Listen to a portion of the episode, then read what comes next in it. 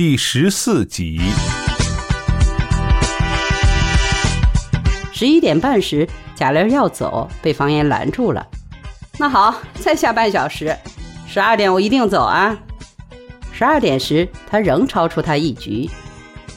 再下半小时，十二点半走。你现在走不够意思。你就让他赢吧，贾玲儿。杜梅说。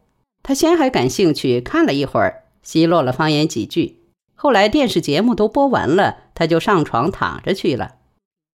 我是想让他赢，可他赢不了啊，除非我不走子儿了，等着他吃。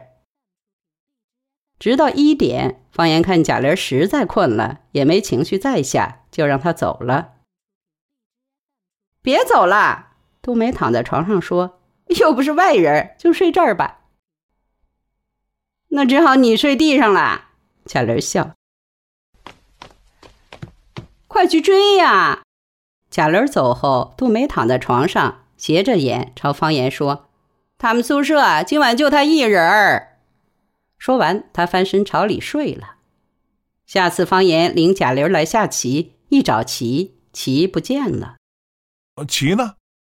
方言问杜梅：“不知道啊。”他睁大眼睛。一副无辜的样子，他转身又找，哪儿都没有。是不是你给扔了？哎，你怎么这么说话？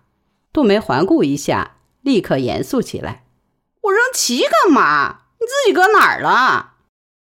我就搁这桌子上了，怎么会没有了？这屋里就这么大地方。哎呀，找不着算了。贾玲说：“没棋下不了。”不该呀。怎么会不见了？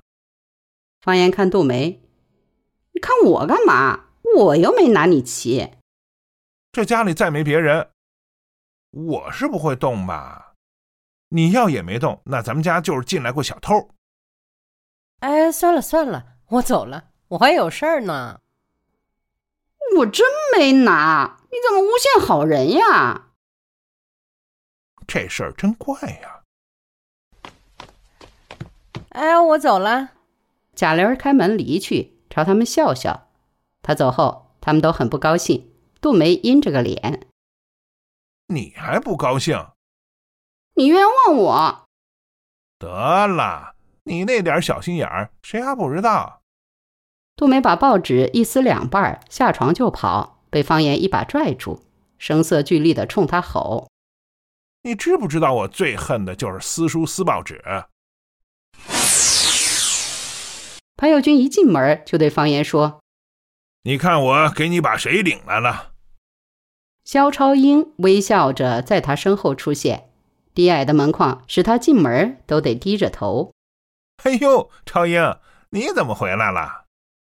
方言忙跳下床，高兴地迎上去。“听说咱们军官来了，怎么没穿军装啊？怎么着，中校了还是上校？”人家现在是上校啦，兵随涂家保安第五旅上校团副。上校怎么还是团副？开玩笑，你还真信啊？副参谋长在师里。肖超英嗓音低沉地说，打量着方言的房子。你这儿真够难找的。嘿，进门就上炕，就这条件。你媳妇呢？谭友军问。上班去了，今儿郊外杀人，他跟着他们医院的救护车去拉没主的尸体，干嘛呀？肖超英问。方言比划了一下刀子割肉的动作。解剖用。方言让他们坐，倒茶递烟，看着肖超英笑。不错呀，一点没耽误。正常。肖超英说。咱们那年兵没走的最次的也受少校了，有当将军的吗？那倒没有。过去三连的那个叫崔国立的，不知你还有没有印象？刚提了大校，调到军区当作战部长。你怎么样？当将军有戏吗？再混几年？不行，我这已经到头了，再干几年就不干了。你媳妇儿已经转业了吧？潘友军问。去年回来的工作还没安排。他这种干正工的，现在不是哪儿都要啊，又吃香啦。不行，他这样高不高低不低的最不好安排，又是女的。我劝他别去机关了，进公司得了。可公司也不好进，得早点回来了，否则老了哪儿都不挨要了。你还行，还能再干几年，也就再干几年吧。他们聊起军里的老人，超英说过去军里的那些头都退了，新上来一波年轻的，四五十岁的。你回去一个都不认识。又说起他们团，过去方言班里的一个山东兵，现在是团长。此人当时让他复员时，又哭又闹的，不知为什么没走，还提了起来。又说起一些死掉的人，他们军打越南也上去了，有些伤亡。当时最整他的连长也被炮弹给炸死了，留下老家农村一窝的孩子。说到吴林洞，肖超英叹息不已，说：“没想到，当时他是他们军的比武尖子，军事技术最好，在军区比赛都拿过名次，在军教导队当过好长时间的拼刺教练。他一个人能同时和三个人对刺。那时他们一起入伍的几个人，除了方言武大技术一般点儿，个个身怀绝技。”谭友军枪法极精，肖超英障碍越野和投弹，那在全师也是无出其右的。那时一到全军比武，他们团就靠他们几个往回报锦旗了。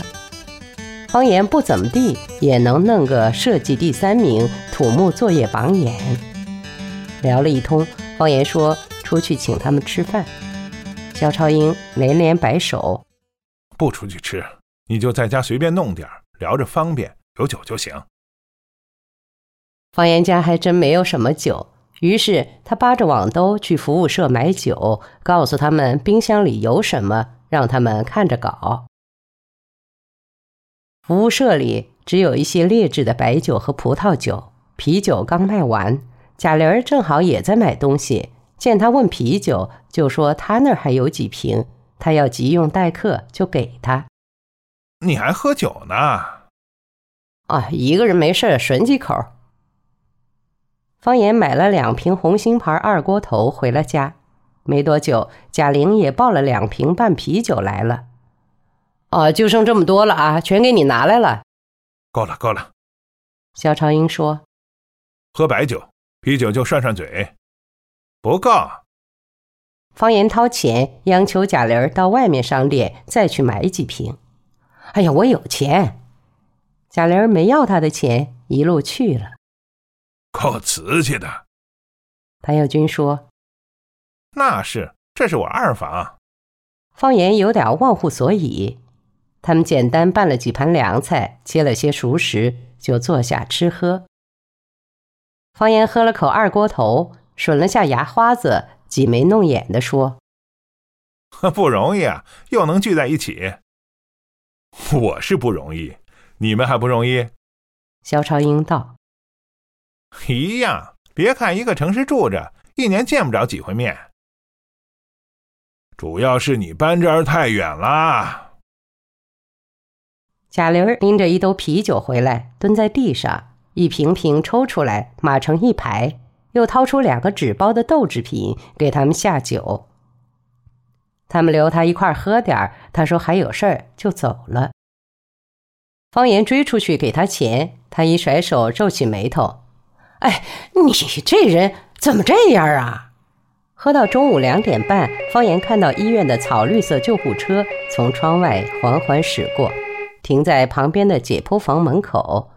一些穿白大褂的男女下来，抬了两副白被单裹着的担架进了解剖房。杜梅回来了。方言说：“又过了十几分钟，杜梅一脸倦意，脸色苍白的进来。嗯，这是我过去的战友，也是好朋友。”方言站起来，大着舌头给他介绍：“肖，呃，肖，肖超英。”肖超英也站起来。杜梅冲他点点头：“嗯，你好。接着厌恶的看了眼桌上摆着的切开的火腿肠和油汪汪的素鸡腿。